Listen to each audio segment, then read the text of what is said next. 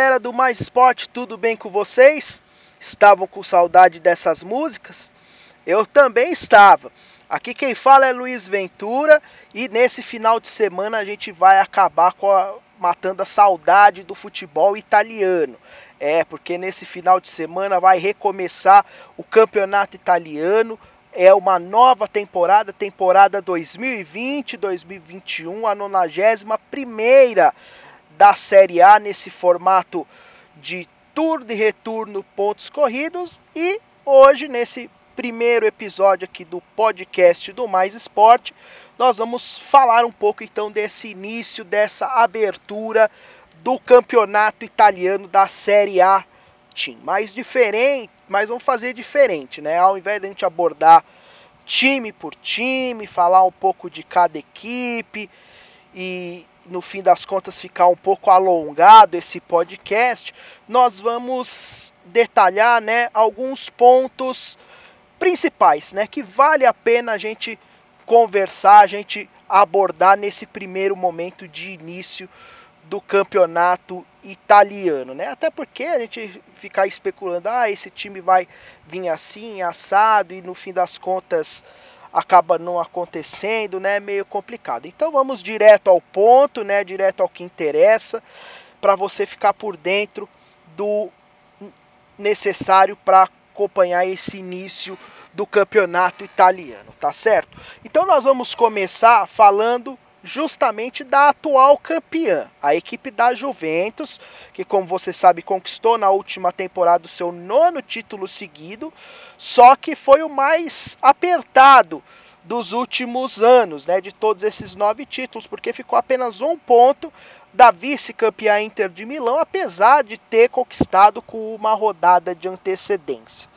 E apesar né, da mudança do técnico, né, da saída do Maurício Sarri e da entrada do André Pirlo, que é novato, é o primeiro trabalho dele como técnico, inclusive conseguiu essa semana né, a licença oficial para poder treinar a equipe no, no campo, né? Apesar disso, a Juve segue como a principal favorita, o time a ser batido no campeonato italiano, mas nessa temporada inicia numa situação diferente. Ela parte com o trabalho do ponto zero, vamos poder dizer assim. E eu vou explicar já por quê.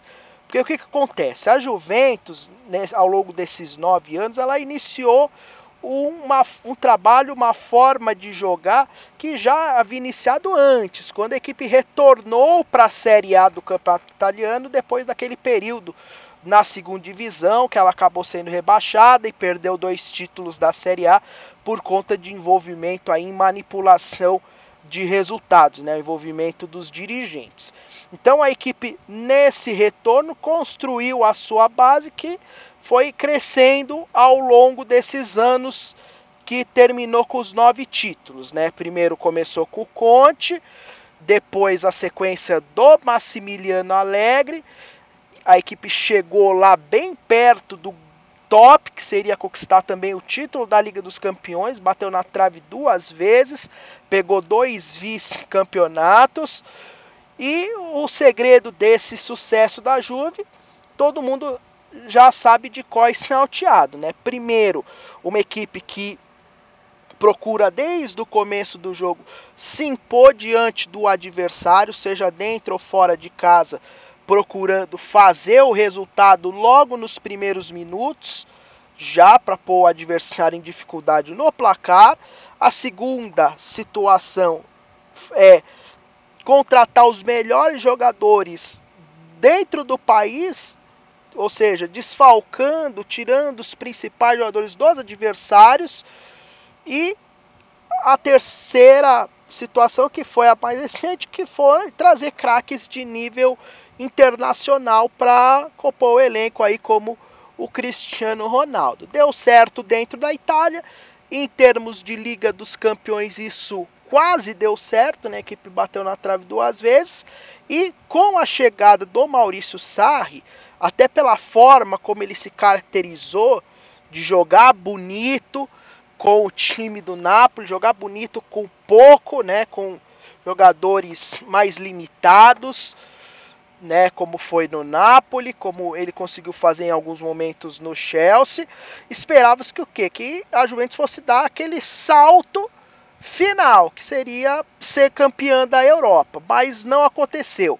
O Sarri acabou quebrando, né, todo esse trabalho que a Juventus construiu ao longo desses oito anos, né, acabou quebrando esse estilo de jogo da equipe pressionar o adversário, de dominar em casa, fora. A Juventus em muitos jogos foi dominada pelo adversário, só não perdeu algumas partidas por sorte, como uma que eu gosto de lembrar, que foi aquele jogo contra a Atalanta, na, já no retorno, depois da parada que teve da pandemia em Turim, que a equipe foi 2 a 2 por conta de dois pênaltis que a Atalanta deu muito azar da bola bater na mão dos jogadores dentro da área, senão a Juventus teria perdido ali aquele jogo e também teria perdido ali o título do campeonato.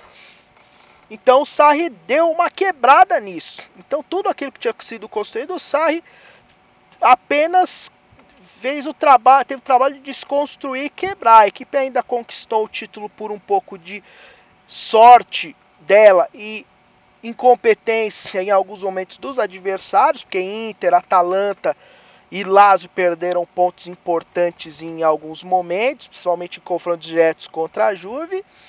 E o Pirlo vai ter começado zero, vai ter que montar uma nova maneira de jogar, um novo estilo. E o que a Juventus aposta, né, os dirigentes da Juventus apostam é o que? Por ele ter participado desse projeto que teve o Conte e o Sarri, ele possa aplicar um pouco disso na equipe. Juventus vai ter ainda um grande craque internacional, que é o Cristiano Ronaldo vai ter algumas boas promessas, revelações italianas, né? Ou do futebol italiano, como o Kulusevski, que jogou no Parma, e vai ter que ter uma renovada, porque alguns jogadores já estão no fim do seu período, né, de serviços no auge, Chiellini, Bonucci, Buffon. Então vai ser uma, um início de trabalho que começa do zero. Por isso, para mim, é um, a Juventus começa do zero por conta disso. Mas não deixa de ser a grande favorita, por quê? Porque ainda tem mais dinheiro que as equipes adversárias. Ainda tem um cara que desequilibra só, jogando sozinho, que é o Cristiano e tem um bom elenco. Então, nesse ponto ainda para mim a Juventus é a grande favorita. Agora, vamos falar dos possíveis rivais da Juventus nessa disputa aí pelo título. Eu acredito que a Juventus ainda é favorita, mas vai ser um campeonato mais apertado, mais difícil, mais duro para a Juve do que nesses últimos nove anos. E nessa temporada, assim, se fosse apostar, eu apostaria na dupla de Milão. Porque a dupla de Milão, Inter e Milan. O Inter vem empolgado, né? Vem colocando dinheiro, Conte vem fazendo uma montagem de um elenco vitorioso, apesar de ter tido algumas escolhas ruins em contratações, como a chegada do Eriksen, mas ele já deu um um, um resultado. Conseguiu terminar o campeonato apenas um ponto da Juventus. Só não foi campeão realmente porque a Inter não conseguiu levar vantagem no confronto direto com a Juventus. É algo que o Conte vai ter que conseguir quebrar nessa temporada. E a equipe chegou à final da Copa da Liga Europa, né? Perdeu para o Sevilha. Né? Então a equipe da Inter de Milão vem, vem muito bem, deu uma crescida nessa reta final e pelo fato do campeonato ter acabado há pouco tempo, os, os times não terem férias, praticamente só seguiram treinando. Né? A equipe da Inter vem no, nesse embalo bom e, e, pode começar o campeonato também sendo um incômodo para a Juventus. E aproveitando essa questão também do campeonato ter acabado agora, as equipes não terem tido praticamente férias, já seguiram treinando, mantendo o embalo e agora vão iniciar de novo a competição, eu aposto no Milan, porque o Milan depois do retorno, né, da parada que obrigatória por conta da pandemia, o Milan foi o melhor time do campeonato italiano. Se aqueles 12 jogos, se fosse contar só aqueles 12 jogos, o Milan foi o que fez mais pontos. O Milan seria o campeão italiano, né? Como eu destaquei em alguns jogos que a gente acompanhou, né, o Milan estava querendo demitir o Pioli, só que o Pioli é um grande técnico. Ele consegue fazer bons trabalhos com elencos sem estrelas. Ele já tinha feito isso no Napoli. Na Fiorentina ele não conseguiu por conta de problemas internos lá de dirigentes, né? A Fiorentina está nesse processo de venda do Della Valle para a Mediacom, isso atrapalhou um pouco o trabalho dele, né? E no Milan, né, ele conseguiu tendo um tempo de preparação, uma pré-temporada que faltou para ele porque ele chegou no meio do campeonato, né? A gente lembra que ano passado o Milan começou com Jean Paolo e ele entrou após algumas rodadas, então não teve pré-temporada. E aí nessa pré-temporada que foi a pausa da pandemia, ele conseguiu colocar em prática o seu trabalho e o Milan cresceu. Então eu aposto nesse, no Milan como a grande surpresa, até por manter essa pegada. Na minha opinião, o que, que vai faltar para o Milan? É apenas dois, um ou dois, dois ou três jogadores ali para completar o elenco, jogadores que fazem a diferença. Na zaga, tem o Romagnoli, que ganhou o status de capitão, mas ainda para mim precisa amadurecer um pouco mais. Eu acho que precisa de um zagueiro mais imponente ali. O Thiago Silva seria uma boa para o Milan, por já ter jogado no Milan, conhecer a casa, mas ele preferiu ir para o Chelsea. Mas acho que o Milan pode encontrar ainda um zagueiro para preencher essa lacuna e lá no ataque um companheiro para fazer diferença junto com o Ibrahimovic, porque os que estão lá, convenhamos, Rafael Leão, Paquetá, Sale Marques, o próprio Kalyanoglu, né, é bem difícil, é bem complicado. Né? Então o Milan precisa desses reforços pontuais para aí sim ficar um time encorpado com para brigar realmente pelo título. Senão vai ser aquele time como a Lazio, começa o campeonato bem, vai ter um momento que vai cair, aí nessa queda ele não consegue recuperar mais para voltar a brigar o título e fica ali é, lutando por Champions League. E a Inter de Milão, né? No caso da Inter, o que falta mesmo para a Inter é realmente o confronto direto com a Juventus, porque perder ponto para pequeno, a Inter perdeu, a Juventus perdeu. Confrontos contra os outros rivais do título, a Inter ganhou da Lazio, da Atalanta, só que não ganhou da Juventus. Então é esse passo que a Inter precisa dar. É no confronto com a Juventus fazer a diferença, ganhar da Juventus, porque isso pode lá no final pesar na briga pelo título. Já a Atalanta manteve a base. Eu acredito que não vai lutar pelo título, mas vai de novo ali ser a candidata à Champions League junto com o Napoli, com o Lazio, com o Roma, vai ser uma briga boa. Aí vamos para o terceiro ponto, né, que eu falei que é importante a gente destacar. Quem pode ser a grande zebra do campeonato, né? Porque esses times a gente sabe vão brigar lá em cima, né? A Juventus, os outros para tentar tirar o título da Juve, e entre eles para ver quem vai para a Liga dos Campeões, né? Milan, Inter, Roma, Lazio, Atalanta e o Napoli. E dos outros, quem pode ser a grande zebra do campeonato? E eu aposto esse ano que a zebra pode ser a equipe do Verona. Por que a equipe do Verona? A equipe do Verona ano passado ela vinha da Série B, né? Então o objetivo dela era tentar se manter na Série A e acabou até surpreendendo, fez uma boa campanha e, e por muito pouco, né? Até chegou ali brigar com o Sassuolo para ver se terminava em oitavo para pegar uma vaga já para as oitavas de final da Copa da Itália. E eu acredito que o Verona vai crescer muito nessa temporada porque a equipe é, pegou um novo patrocinador, está tendo um novo momento, uma nova fase, está se é, tentando ficar um, com uma imagem um pouco mais moderna, mais global, tentando realmente criar uma estrutura para fazer a equipe de brigar lá em cima, como a Atalanta criou ao longo desses anos, né? Como o Sassuolo criou para chegar à Série A e se manter sempre com folgas. Então eu aposto na equipe do Verona para isso. A equipe, claro, não tem grandes craques, grandes jogadores, é um elenco mediano assim, mas pode surpreender, né? O trabalho ano passado já foi muito bom. Quem esperava que o Verona fosse lutar ali para não ficar nas últimas posições se surpreendeu com a campanha ali brigando para terminar entre os 10 primeiros.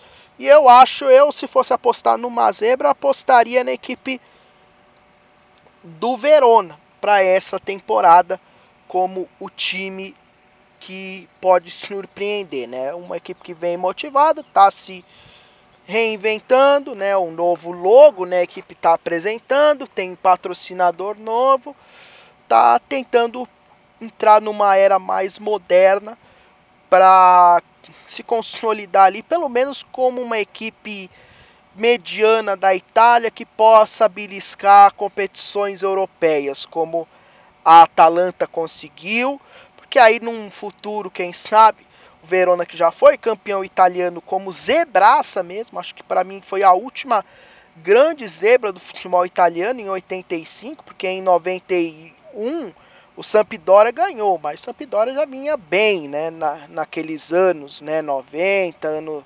anteriores, tinha inclusive disputado e conquistado Copa da UEFA, né, o Sampdoria, mas o Verona não, foi extremamente surpreendente em 85 e essa temporada acho que pode surpreender. Não acredito que vá brigar pelo título, né, como em 85, mas vai incomodar. Para mim pode até numa dessas, se algo se o Napoli, Lazio, Milan, Atalanta derem uma vacilada aí, o Verona pode entrar nessa briga aí por competições europeias, tá certo? Já os demais times é aquela mesma história, vão ficar ali brigando pelo meio da tabela para se manter longe do rebaixamento.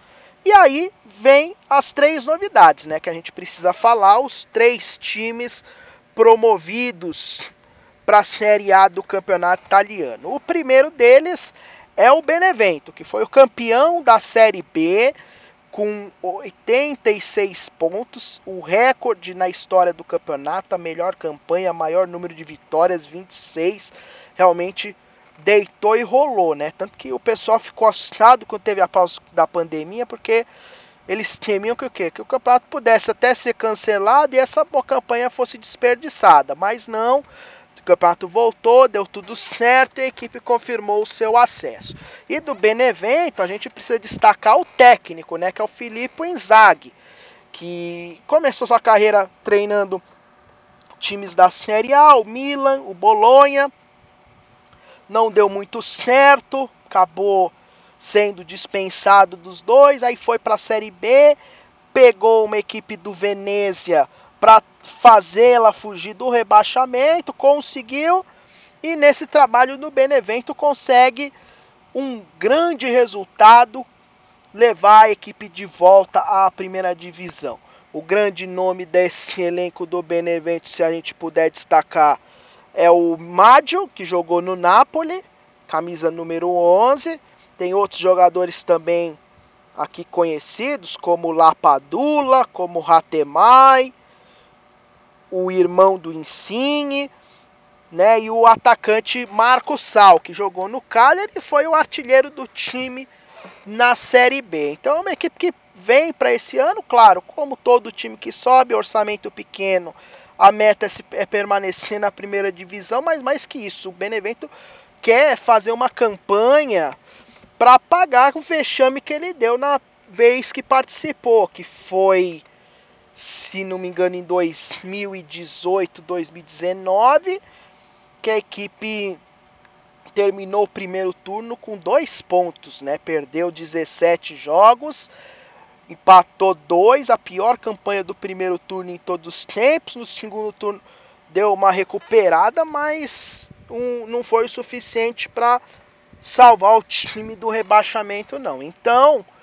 dessa forma, né, o Benevento tem esses dois motivos, né? Tentar ficar na primeira divisão e, e fazer uma campanha melhor do que os outros anos. Acho que bem forte, tem tudo aí para fazer uma campanha até permanecer a primeira divisão, porque como eu disse, vem no embalo, praticamente a temporada os jogadores não pararam, não tiveram férias, então foi manter o preparo que estava, não mexeu muito no elenco, manteve a base, manteve o técnico e, e vem bem. Pode ser um incômodo aí para as equipes que estão na primeira divisão e que lutam para não cair, né? Odinese, Sampdoria, Gênova e por aí vai. O segundo que sobe é o Crotone. O Crotone é um time legal da gente destacar pelo seguinte fato, né? O Crotone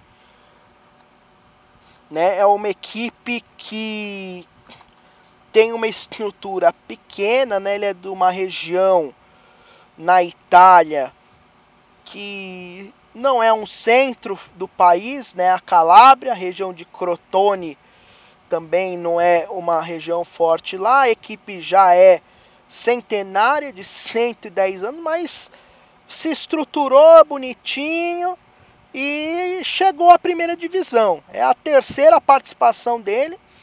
É uma equipe que se, com, se caracterizou como uma equipe gangorra, né? De sobe e desce, sobe e desce. Mas pro âmbito do Crotone é legal. Um ano na primeira divisão, duelando pelos grandes. Se ficar é um grande feito. Se não ficar, se for rebaixado, vai para a Série B já como um dos favoritos para subir, com chance de conquistar título na Série B. Então mantém sempre a torcida animada. Anima porque está na Série A para jogar com os grandes, sabendo que se ficar já é um grande, uma grande vitória. Se cair tudo bem e na Série B já briga para subir. Então tá sempre ali se mantendo animado. É um, é um time simpático e que realmente vai aí para tentar evitar realmente essa gangorra do sobe e desce, tentar ficar mais de um ano na primeira divisão. Vai ser difícil porque o, o elenco é o investimento é pequeno comparado aos outros. A gente sabe como é sempre sofrido para os times que sobem, tem cota menor também. Então, vamos ver aí. Mas é a gente tem que destacar realmente a boa estrutura que tem o Crotone, um bom trabalho financeiro, uma equipe que não faz loucuras, né? Lembrando que o time já teve problemas de má organização financeira lá nos anos 70 né? Mas nessa era moderna aqui a equipe tem se estruturado bem e, e, se, e sendo um exemplo aí de administração dentro do futebol italiano, não à toa, né? Na Série B pegou espaço de equipes que para nós sempre foram muito tradicionais e que hoje estão lá para baixo, como o Perugia, como o Novara, como o, o Foggia, o Cremonese, o Cesena, o Bari e, e, e por aí vai. E para terminar esses times que sobem, a gente precisa falar do novato, né, do Spezia, né, que pela primeira vez chega à Série A do campeonato italiano. É o 60 sexto time da história a jogar na Série A, também é uma equipe centenária, 114 anos, foi fundado em 1906 e a equipe inclusive já tem alguns títulos, inclusive de nível nacional, né? Em 1944 ganhou a divisão nacional que era uma espécie de campeonato italiano né? Mas era um campeonato italiano que não é o atual, o que a gente conhece, né? A Série A do formato atual. Seria uma espécie de campeonato italiano alternativo, né? Tem muita história, né? Já chegou a disputar inclusive esse campeonato italiano na época que não era esse formato de pontos corridos de turno e retorno, como eu disse, esse campeonato está completando 91 anos nesse formato, né? E é a primeira vez então que o Spezia participa desse tipo de formato. Participou quando era divisão nacional, participou quando era regional o campeonato e é uma equipe de muita história as Águias, né? Então vem com esse empolgação, né? Infelizmente para sua torcida nesse primeiro momento eh, o Spezia vai jogar longe da sua torcida por dois motivos. Primeiro porque ainda não vai ser permitido torcida nos estádios e porque o estádio do Spezia, né, o estádio Alberto Pico vai precisar passar por readaptações para poder receber os jogos da Série A. Então, no primeiro momento, o time joga em Cesena, no estádio Dino Manuzzi, e aí depois, quem sabe, quando já puder receber a torcida, já vai poder atuar no seu estádio.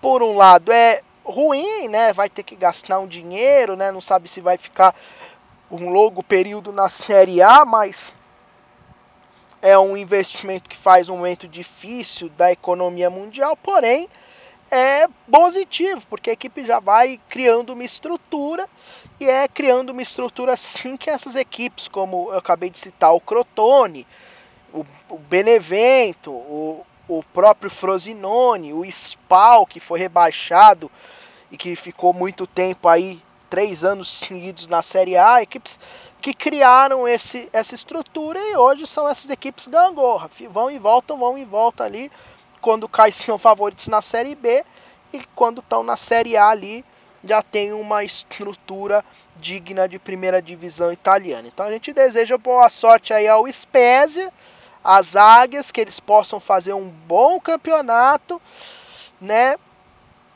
Brigar de forma honrosa e para permanecer na primeira divisão do campeonato italiano. Então, falamos aí dos times que subiram.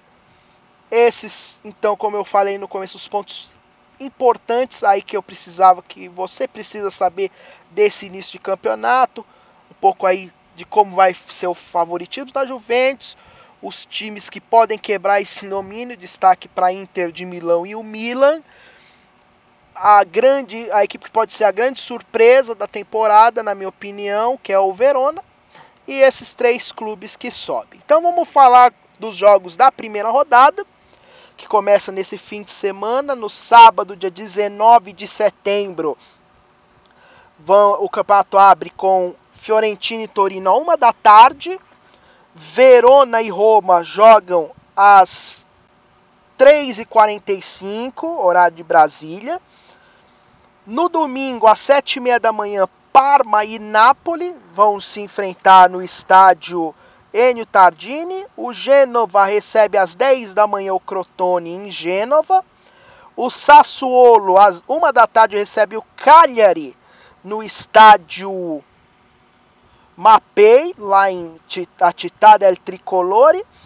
E domingo, 3h45, Juventus e Sampdoria em Turim. E fecha a rodada Milan e Bolonha na segunda-feira, dia 21, às 3h45. Aí você vai falar, pô, já fechou a rodada, tá faltando time aí. Sim, tá faltando três jogos que vão acontecer no dia 30 de setembro. Benevento Inter de Milão, Udinese e Spezia, Lazio e Atalanta. E por que esses jogos vão acontecer depois, né?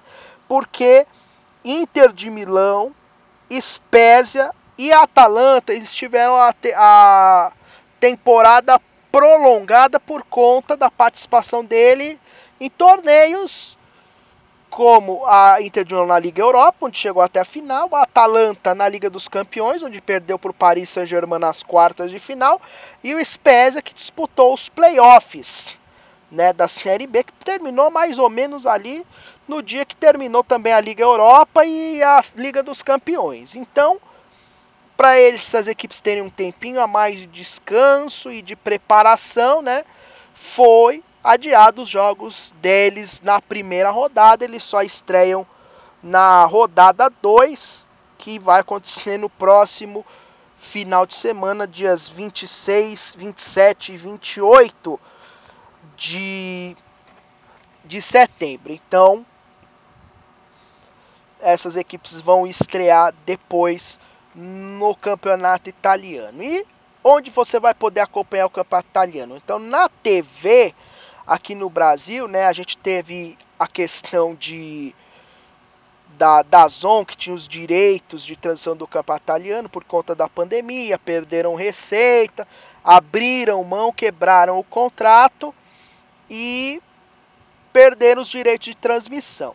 E aí a, o grupo Bandeirantes, né, o, acabou assinando o contrato com a Série A para a transmissão do campeonato italiano. Então, os jogos vão poder ser assistidos algumas partidas na Band, no canal aberto, se não me engano, um jogo no sábado e um jogo no domingo.